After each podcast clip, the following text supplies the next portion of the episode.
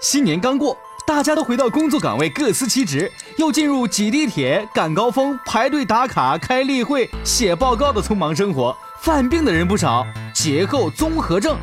听说啊，风马牛小镇的居民不用上班，这是真的吗？为什么上班工作非要朝九晚五呢？工业时代所产生的上班制度违反了人的本性。互联网时代下，究竟有没有更好的模式呢？废除朝九晚五是否可行？本期的冯仑风马牛，一起聊聊不上班的事儿。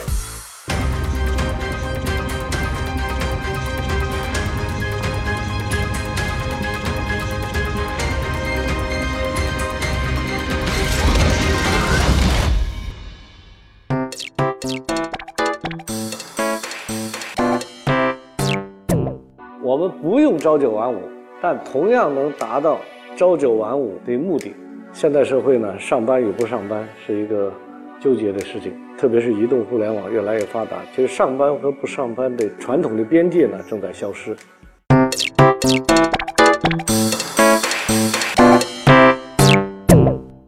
上班第一天不想上班的，请戳我。啊啊啊！哎呀，我感受到你们的热情了啊！别说了，别说了，哈哈！我告诉你们一个秘方，不上班也能赚钱的秘方，千万别走开哦。我们现在呢，每天面临着上班，一睁眼就出门，叫朝九；太阳下山了，赶紧收拾东西，准备回家，叫晚五。所以朝九晚五上班就变成了跟上班连接起来的一个生活模式。但其实细究起来呢，上班这件事呢，最早提出来是跟空想社会主义有关。空想社会主义的一个实践家、一个理论家叫欧文。欧文呢，在一八一七年呢，提出了一个。八小时工作的一个原则，后来呢，第一国际又不断的去伸张，为劳动者争取权利，就提出了三个八，叫八小时工作，八小时休息，八小时睡觉。那么这样的三个八以后就变成了个定式，大家都强调八小时工作制。那也就是说，这是劳动权利的一部分。到了真正的现代大工业时代的八小时工作制，其实跟福特有关。福特在一九一四年正式的制定了八小时工作制，这个就成为后来工业企业标准的一个工作时间。时至今日，我们仍然在遵守着八小时工作制。中国的八小时工作制最早的规定呢，是在共同纲领，我们宪法里后来五四年也规定了八小时工作制，这样就延续下来。我们是从劳动者权利和保护劳动者角度提出这个制度。可是，一晃我们都到二零一七年了。这个时候，我们突然发现，朝九晚五似乎有了问题。比如说，北京这么大，为了这个朝九，我就朝七就得出门了，到单位、到上班的地方，我俩小时已经废了。晚五，我就算五点出门，回到家又他妈八点多了。朝九晚五，整个是摧残。现在移动互联网这么发达，更多的人就提出来，没事儿，我。跟哪儿都能办公，我在哪儿都能完成任务。为什么非要让我打卡，还要用纸模，最后还要用考级，一堆这些东西束缚我呢？特别在都市白领和一些自由职业者，还有服务业当中，更多的人对这种朝九晚五已经到了不能容忍的程度。其实，在未来，我们需要找一个上班的替代品。我们不用朝九晚五，但同样能达到。朝九晚五的目的，这个目的是什么呢？满足公司的要求，满足个人发展的期待，也满足自己口袋里的钱的增长的期待。这些事儿都能够实现的时候，我们为什么还要朝九晚五呢？我们为什么还要一大早起来赶公车呢？所以，真的是很希望有一个风马牛小镇，能够把我们传统的上班给灭了，然后我们长出来一种新的上班玩法，躺着坐着。喝着，走着，想着，乐着，同时我们把班也上了。全球约有百分之三十一的劳动人口认为自己是自由职业者。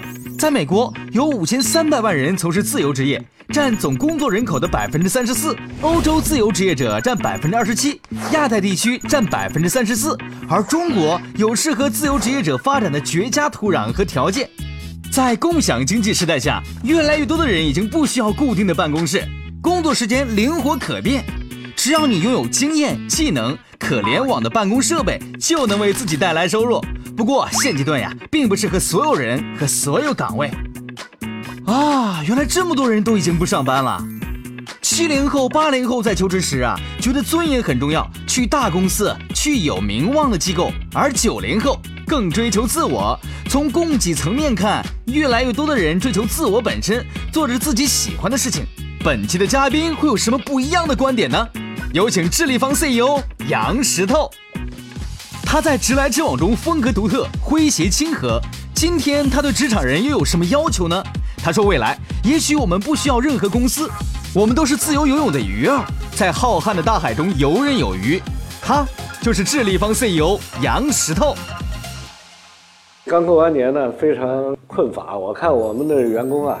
都一个个无精打采的，都是沉浸在要么还没睡醒，要么就没兴奋够。节后综合症，上班前一周都会是懈怠。呃，然后就回来了，一看员工怎么还没有兴奋起来？对对对对。所以的话，就琢磨这个上班到底应该怎么个上法啊？你这个算是有经验了，没有？你这是我我插一小段子哈，罗振宇跟我支过一招，因为我跟他他讨论什么，他那个每年的跨年大会哈，他说石头你应该开一个课，叫这个节后上班第一课，然后老板肯定会把员工送过来收心。其实人最初是不上班的，原始社会上什么班啊？工作就是生活，生活就是工作。现在工业革命以后呢，有了机器，有了工厂，然后每天呢有了钟表，大家就准点上班。对对对对，加了个准点。有一本书啊，其实托夫勒早年写的《第三次浪潮》啊，其中就讲到工业革命和后工业革命的一个区别，它就是标准化，嗯，大规模，嗯，流程流程化的。那这个上班呢，后来有了卓别林等等这些故事，嗯，所以我就想，如果我们现在有一个地儿，嗯，我们就姑且叫做风马牛小镇，嗯，到这个地方也无所谓上班，嗯，但人还不差钱儿，那怎么来钱呢？对啊，这就我就琢磨，如果我们告别了上班，我们还能幸福吗？上班对这个个人成长、收入、公司效率，真的有这么重要吗？尤其互联网、移动互联网现在这么发达，是不是能改个玩法，不上班？可以。但是那个，呃，以终为始哈，对吧？如果终极目标像您这样的阶段，已经是第一财务自由，第二空间自由，你也升不了职了，一董事长了，对吧？第第三时间自由，呃，您的自由不是想干嘛干嘛，是不想干嘛就可以不干嘛，嗯，对吧？这是终极目标。可是往回走的话呢，倒回来的话呢，小伙伴基础的这个阶段中间，它是需要一个在环境中间培育的过程。换言之呢，它是需要一些行为沉淀啊，慢慢。接触的我同意，就是说对多数人来说啊，得经历一个上班的对集体的过程，但是多长时间因人而异。对总体来，三十岁以前应该上上班了呃，可能您说那个速度会很快，是吧？因为是这样，就是说，你看销售互联网化、传媒互联网化，现在产业链互联网化哈，下一步就是组织体互联网化。什么意思呢？就是说没有公司与雇员，但是有平台与任务。对，原来上班呢叫干的是活儿。嗯，现在呢是你做的是事儿，就像滴滴司机似的，你也可以就是休息，对吧？是吧？但是你得有事儿，呃，但他就通过平台，然后给你发任务，你愿意接单，对，你愿意接就接。麻烦的在哪儿呢？就是有一些呢是你整合别人是能力，被整合是价值，怕的是卡中间的，就是我也整合不了别人，然后你拿没什么拿着那个手机，每天没任务，没任务，平台不招理你，对对对，我这个任务也担担不起来，那他还真就整班。如果说工业革命让个体时代迈入群体时代，那么移动互联网使个体重新崛起，企业管理发生了颠覆性变化。互联网时代，共享经济的核心是人的共享。只要有一技之长，你就可以利用互联网平台找到任务，不上班照样赚钱。我觉得中国大概后面就三种人，嗯，一种叫价值提供者，价值提供者，比如说呃律师啊，呃设计师他技技能的吧，或者摄影师啊什么的。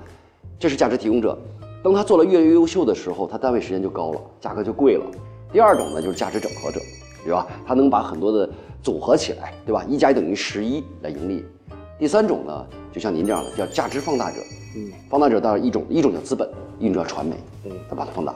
啊，逃不过这三种大的类型。所以你说这三种人哪种人是需要还固定在一块上班？点这第一种吧，第一种，第一种吧，对吧？我过去哈，我刚创业的时候，王小美出来创业智立方的时候，我当时想是是需要致富。嗯，现在我觉得我要脱贫，对吧？这个大家乐发展的收益远比我这个工匠精神干那点活儿有效的多。从赚钱这个角度来说，你看到的那个东西呢，它未必真适合你。有一些钱是该谁赚的。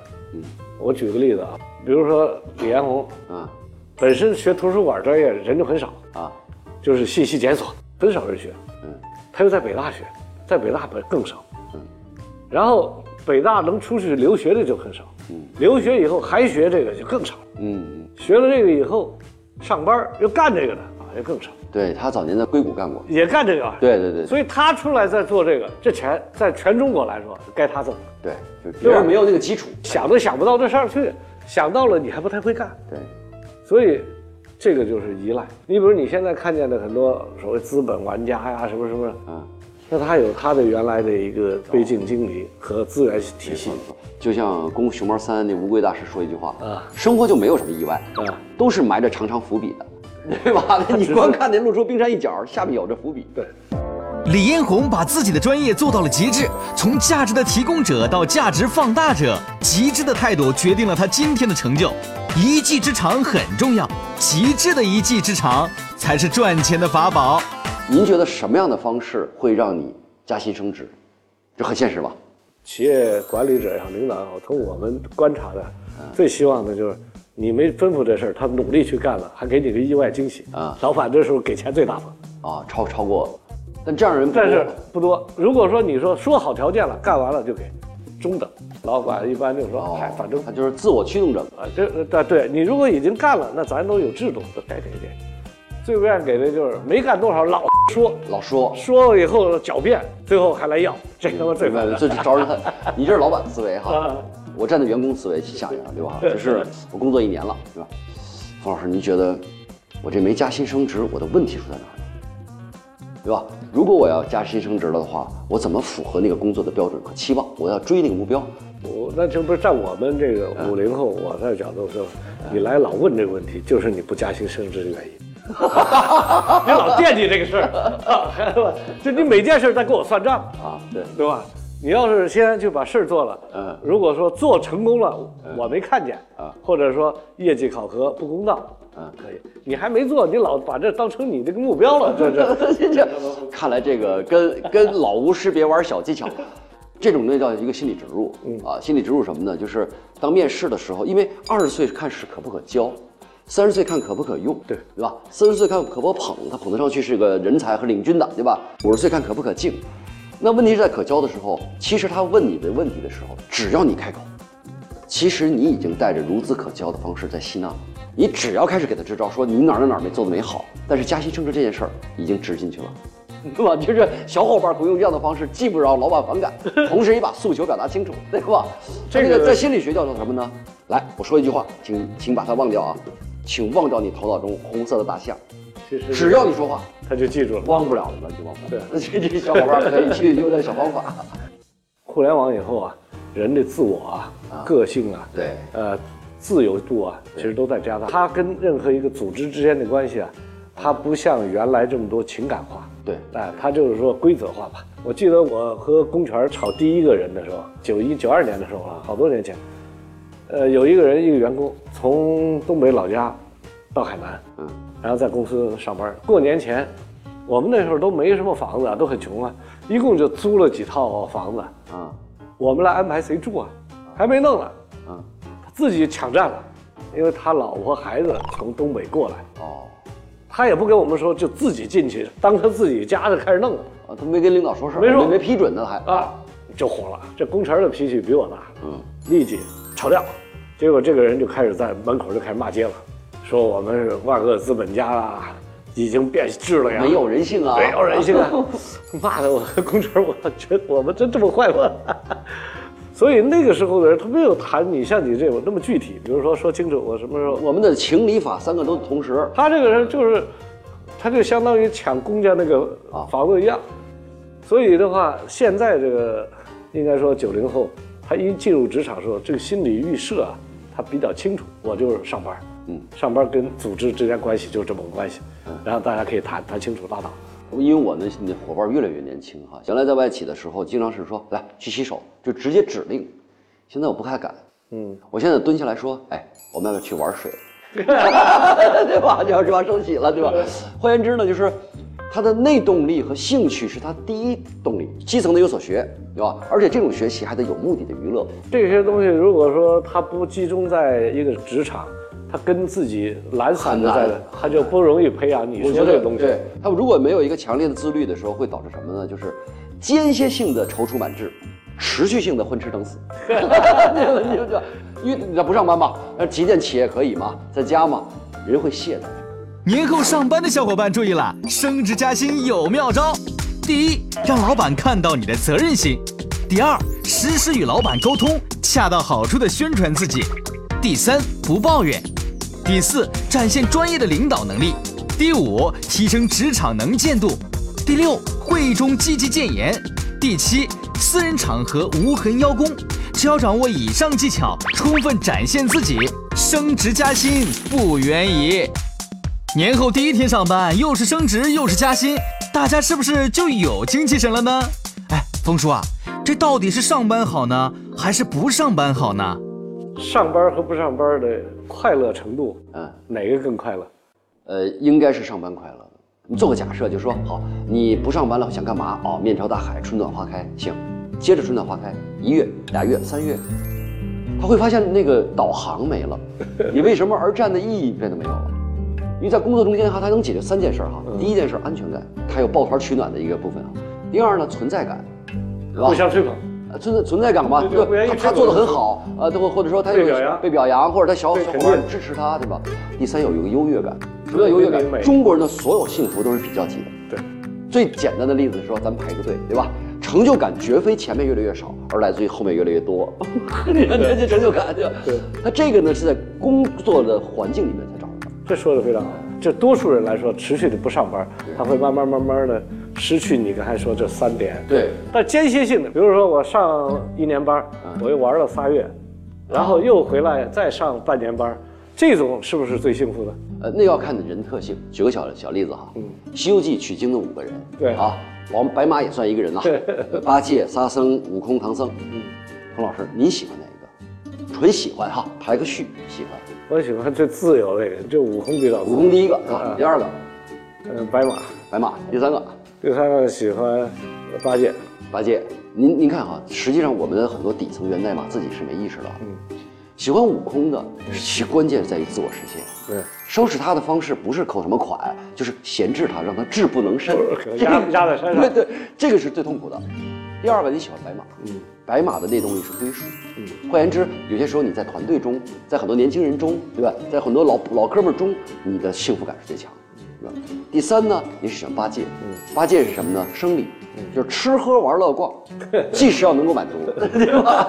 对 吧唐僧的内动力是有余，嗯，就是这里程得加个意义，我都跪着走完，他有一个内动力自己的释放的问题，对对，你说有很多艺术家，他可能就就就愿意散漫一直就散，但是他也时不时参加活动，通过对对他参加活必须的他动来找到你刚才说这种感在感。你最直接看到的就是微信嘛，对吧？你比如说写了一个说，我冯仑摔了一跤，下面有人点赞，你就觉得很好，对吧？就你怕了，人说连回应都不回应你，就没存在感嘛。对，就怕你什么事儿都没人搭理你。啊，对对，一人有难，八方点赞，你会觉得很快乐，对吧？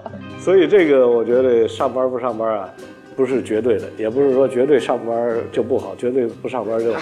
更多的是环境，另外一个事儿呢，实际上就是说效率，你是让员工都来上班效率高，还是让员工自己选择？你愿意来就来，不愿意来你跟家办，就是我们叫价值观小组织自驱动，低成本高效率。哎，这好，我再重复一遍，小组织，就前提是价值观，没有价值观，这小组织不行。哦对，价值观，小组织小组织，自驱动，自驱动，低成本低成本，高效率。高效率，哎，这真好。然后这样子呢，就是说，取消上班时间和下班时间自己决定。为什么会走到这个极端呢？之前就是每天人家啊到了电梯口还在着急，嗯因为人太多了，上不去又迟到了。对对对，迟到一分钟扣多少钱？五分钟扣多少钱从早上醒来，他的脑子就不爽不舒服。嗯，上坟似的，上班班对吧坐地铁上就开始啊，又快到了，他一直都不舒服，一边吃一边走路，正常，一天三个半小时到四个小时在路上。可是你仔细想，三小时对于一个人一天二十四小时，很宝贵。那你如果员工他省了这个时间了，在家把这事儿也办，他需要的时候他凑个时间就过来，跟嗯咖啡厅跟谁见见就完了。所以我这儿发现呢，传统的上班不意味着效率高，除非你是那种大工厂流水线，像郭台铭那儿做手机，我说那还是集中起来效率，还是的，对，大工业行为动作一致啊。啊，你的效率跟这个流水线效率是一致，就有点像卓别林时代那个你跟机器是一体的。总体来说呢，我们过去写字楼里边那种 KPI 呀、打卡呀，未必等于高效的。有没有可能您建一个这样的理想国，对吧？比如说风马牛小镇，慢时光优生活啊，然后温暖岁月惊艳时光，静静的享受这个流淌，离自然很近，离红尘不远，是吧？这这是好地方。跨一步是红尘，退一步是富士。不久的将来，公司加个人的模式会被平台加个人的模式取代。随着平台加个人的勃起，今后国内百分之九十九的公司和集体将消失。对每个人来说，信用将变得更为重要。自由职业者可归纳为三类人：做小本生意的、没有底薪的推销员、有一技之长的专业人士。上一个两岁的怪，这样我们可以抢一个节奏。我是一个网络主播，我正在直播。直播也算是我的一个工作，只是可能和大家不一样，我不用每天朝九晚五的去上班。我不喜欢朝九晚五。我是一名自由摄影师，也决定了我工作的时间会比较自由一点。对比一下我们普通的工作的这种状态的话，我不用朝九晚五的去上班，可能我每天都可以睡个懒觉，然后起来吃个饭，美美的打扮一下。然后坐在电脑面前开始直播。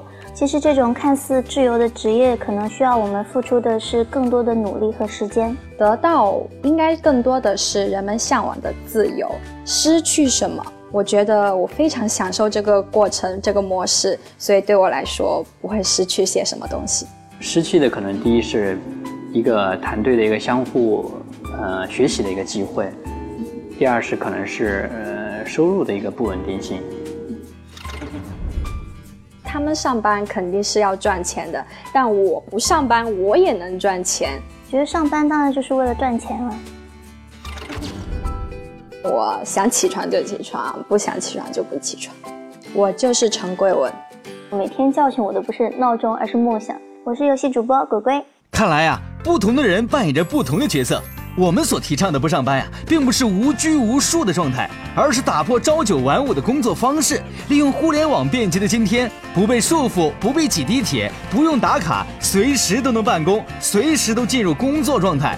自由与不自由都是相对的，拥有自控力、领导力、专注力、热爱和坚持自己的工作和职业，那才是最重要的。一个人一生哈，嗯，我们去观察，究竟是上班收入提高的快呢？而不上班，收入增加的快。个人觉得纯收入应该是上班会好，机会多。对，很多时候哈，机遇是瞬间的命运。自己在家的时候，那个碰撞的布朗运动会弱。我同意你这看法。我为什么敢？比如说我遇到一点困难的时候，我一般是先跟屋里想，想完了以后，就开始跟人接触啊，突击接触交流啊，就交流。然后在这个交流过程中，又找到解决问题的。很多方法角度哈，在校正。啊，也就是说，放弃了接触这个环节，光想是不行的。对，就像你说，瞬间别人有一个机会可以帮你，对，但你你是错过了，你没接触到。啊。所以特朗普曾经在他的一本书里就讲过，他说什么叫勤奋呢？比如说从美国东岸飞到西岸吃个饭，嗯，飞四五个小时就吃一餐饭，嗯，他说去还是不去？嗯，他说我是去，为啥？虽然辛苦，但不放弃这个机会，可能有一个特别的一个机会，可能性，可能性就在这次。对对对，你放弃了就没有。对他说，只要每一次都这样了，你可能性就大，就大。对，也实际上就是说，人还是要接触和发生关系，对你的成功、收入、你的能力的增长是有好处。就恩格斯说嘛，人是社会关系的总和呃。那你人与人在这个组织体中间，他就更容易被激发潜能出来。就是如果说我们能够。通过互联网，嗯，起到集中的这样一个作用。对，不上班也是好。但是它有前提哈，就是你要有一个机，才有这个会。嗯，你要有这个机，才能有这个缘。对，对吧？你自个儿的金刚钻自自成体系的，才有机会在远程、时间自由来连接。对，所以这样的话，可能公司原来传统那个边界啊，嗯，不一定要那么清晰。对，一定说拿谁钱给谁干活。对对，不一定这样。多点对多点。哎，所以我觉得这样的话，可能社会上的这些资源呢。可能更好的组合，更快的组合，实际上人力资源呢是最容易富裕的，对充分使用。在风马牛小镇，实际上建立一种新型的这种人与人之间连接的方式、上班的方式、相处的方式，以及万一有企业，就是你说的，咱企图干点事业。对啊，所以未来风马牛小镇呢，关于这件事儿，还得请你给出个主意，把这个东西啊，一起来把它怎么做好。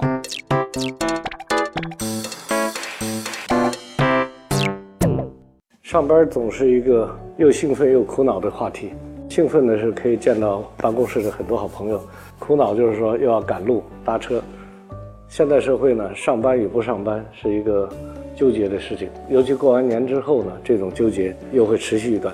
但实际上，我们现代生活呢，随着进入到后工业文明的社会，都市化，特别是移动互联网越来越发达，其实上班和不上班的传统的边界呢正在消失，更多的人选择了自由的上班时间。这种情况下呢，上班和快乐的生活越来越多的结合，人呢会获取更多的自由，同时也不成为上班的奴隶，我们也就走出了原来卓别林的时代。总之，人会成为工作的主人，成为生活的主人，也成为生命的主人。上班那点事再也难不住我们。在上班的第一天，你是否进入状态了呢？或许有一种方式更适合当下的我们，那就是迷你退休，把退休生活分配到整个一生，而不是简单的把人生分割成工作和退休两个阶段。辛勤工作的同时，也保持经常性的度假，即使在年老的时候，仍然保持工作的生产力，而不是在年轻就透支了身体，而把休息和享乐统统放到退休以后。生活在工作和退休两个状态随时切换，迷你退休，你准备好了吗？这才是我想要的生活。哎，我不要上班，我要立马就辞职，和过去的生活说拜拜。哎哎哎，风马牛小镇镇长的位置请留给我。